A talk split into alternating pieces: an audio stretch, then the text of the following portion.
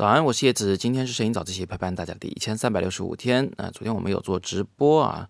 呃，做完直播我把学生送回去，然后我自己再回到家挺晚的了，十二点半了，所以今天早自习呢就推迟了一会儿，希望大家不要介意。那昨天我们聊的是摄影人摆摊指南，其中聊到了摄影人所需要的基本的设备，相机啊、镜头啊、电脑啊什么的，但是我们漏了一个特别重要的东西，就是显示器。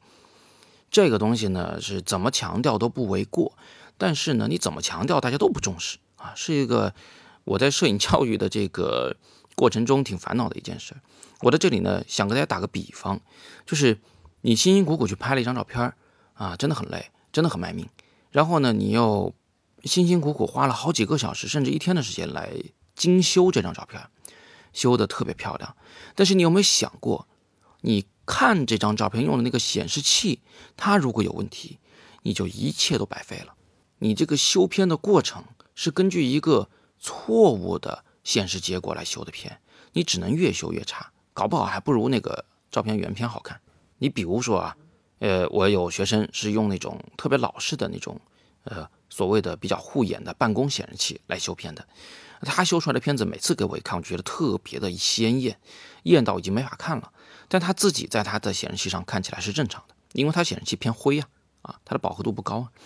那还有的同学呢，用的是那种屏幕严重偏冷，就偏蓝的那种显示器修的片。现在很多笔记本电脑屏幕都偏蓝，所以他们修出来的片都偏黄，但是他们自己却不自知啊，这是一个细思极恐的事情，所以大家一定要重视起来。那好消息呢是，最近我确实收到了几位我的朋友啊，呃，学生他们向我提问，说我到底应该买什么样的显示器，就说明大家还是有点重视啊，还知道要咨询一下。但是不好的消息呢是，这些人的预算都特别低，有想用一千块钱买显示器的，有想用三千块钱买显示器的，这里面还有导演啊，有职业的摄影师，当然也有摄影爱好者。但不管怎么样，像这个级别的预算买显示器，确实很难推荐。有人可能想说，不就一显示器嘛，怎么还花这么多钱呢？哎，这一点你真是孤陋寡闻了。我下面给你截了张图，这是京东里边卖的那个专业显示器啊，一卓三幺九 X。啊，你看看它这个显示器卖多少钱？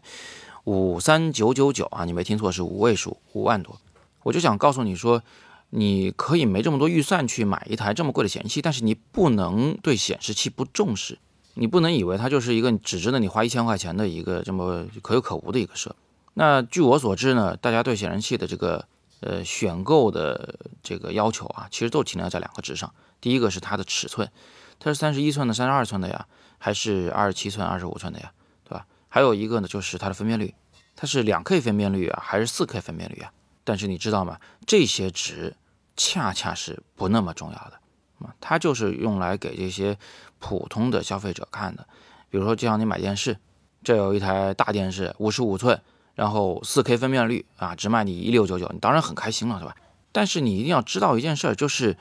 一个显示器的这个最终的观感。它跟很多要素、很多值都有关系，绝对不只是这两个值。那在这里呢，我给你做一个特别简单的科普，就是除了这两个以外，你还能关注什么值呢？第一，这个显示器的色域，色域越大，它能显示的颜色就越丰富越多。我们的相机能捕捉的这个色域空间，现在一般是 Adobe RGB。那只要你是用的弱格式图片，你拍出来图片都有这么多颜色。但是你的显示器如果不能显示 Adobe RGB 的色域，只能显示 sRGB 色域，甚至连 sRGB 都显示不了，所以显示不全。那你看到的颜色跟相机拍到的颜色就已经不一样了。你不仅是浪费了很多颜色的信息，而且你正在对着一个不准确的色彩显示结果进行修片，这是很危险的。那第二个我们可以关注值呢是这台显示器的色准，就是你给它一个红，它显示出来还是那个红吗？啊，是不是有偏色呢？还有呢，就是这显示器在经过专业的校色仪进行校准以后，它能校回正常的颜色来吗？如果一个显示器的底子太差，呃，硬件条件太差，那么即便有像 Datacolor、Spider 这样的这个呃校色仪对它进行校准，它也没法特别准确的去显示色彩。第三个你可以关注的呢是色彩显示的均度，就是说同样是显示一个红，这个显示器的中央显示的红跟边角显示的红还是不是一个红？这里边细说啊，就包括这个颜色的色相啊，纯度和明度。明度最好理解，就下边呢，我给你做了一张纯灰色的图，你可以把这张灰图保存下来，然后在你的电脑上用全屏的方式播放它。你站在对面，用相机或手机翻拍你的这台显示器，拍完以后呢，请你在后期处理的软件中对你这张翻拍的照片进行加大对比度的处理，你很快就能发现。这就是一个纯粹的灰，但是你的显示器显示出来，它的这个每一个区域的亮度是不一样的，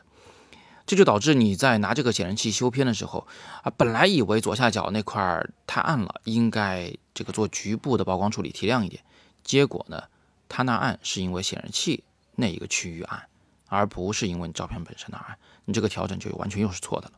你想想，显示器这个事儿是不是很重要的？我们过去特别重视相机和镜头，这是输入设备，就是捕捉画面啊、生成照片的设备。我们也很重视电脑配置啊，因为这是处理照片的设备。但是我们过去太不重视显示器了，但偏偏显示器是人机交互的关键设备，是呃这个数码的文件和你这个人的大脑之间交互的关键设备。它如果有问题，那你可能过去调的所有的片子就都有问题了。那么今天时间关系啊，我简单的给大家提了个醒，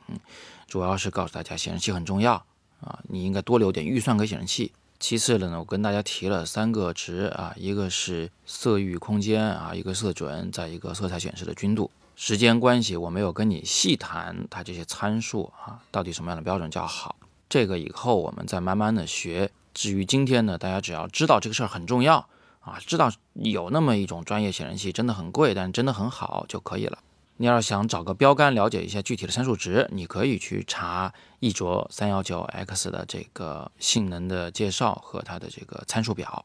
这有一个标杆放在这里，可以和你现在的显示器呢做个比对。我还是那句话，你可以说我没有那么多预算去买这么贵的显示器，但是你至少要知道你的显示器它到底有什么样的缺陷，下次买显示器的时候就不能这么稀里糊涂的了。好吧，今天我们就先聊这么多。今天是对昨天讲座的一个补充啊。那如果大家想看昨天讲座的回放，可以点底部阅读原文。如果关于显示器你有更多的问题呢，也欢迎在底部向我留言，我会尽力为你解答。今天是摄影早自习陪伴大家的第一千三百六十五天，我是叶子，每天早上六点半，微信公众号“摄影早自习”，不见不散。